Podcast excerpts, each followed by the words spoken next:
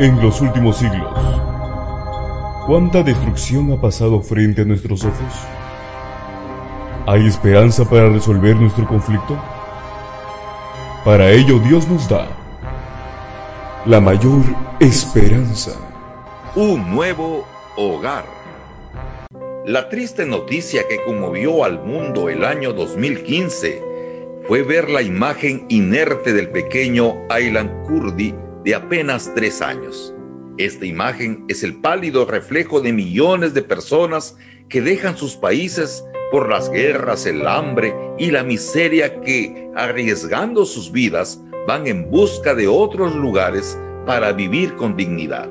La Biblia habla también de la mayor migración de la historia humana a un verdadero hogar.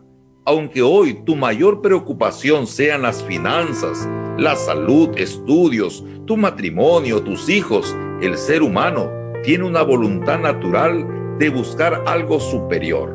La Biblia en el libro de Eclesiastés capítulo 3 versículos 11 dice que Dios está sembrando o ha sembrado la eternidad en el corazón. El gran anhelo de nuestro Creador es vivir con nosotros. Lo demostró en el pasado a través del santuario, también en la persona maravillosa de Jesús que vino a pagar el precio por nosotros muriendo en la cruz. ¿Sabías que el apóstol Pedro menciona en su segundo libro, el capítulo 3, versículos 3 y 4, que en estos días hay gente que se va a burlar de esta promesa? Te sugiero que lo ignores y busca a Jesús. Jesús ya demostró cuánto anhela vivir con cada uno de nosotros en un mundo renovado.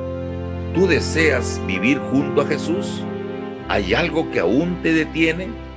¿Deseas conocer más acerca de esta promesa? No se turbe vuestro corazón. ¿Creíste en Dios? Creed también en mí. En la casa de mi padre hay muchas mansiones, y si no, ya os lo hubiera dicho. Voy pues a preparar lugar para vosotros, y si me voy y os preparo lugar, vendré otra vez y os tomaré conmigo, para que donde yo estoy, vosotros también estéis. San Juan, capítulo 14, 1 al 3.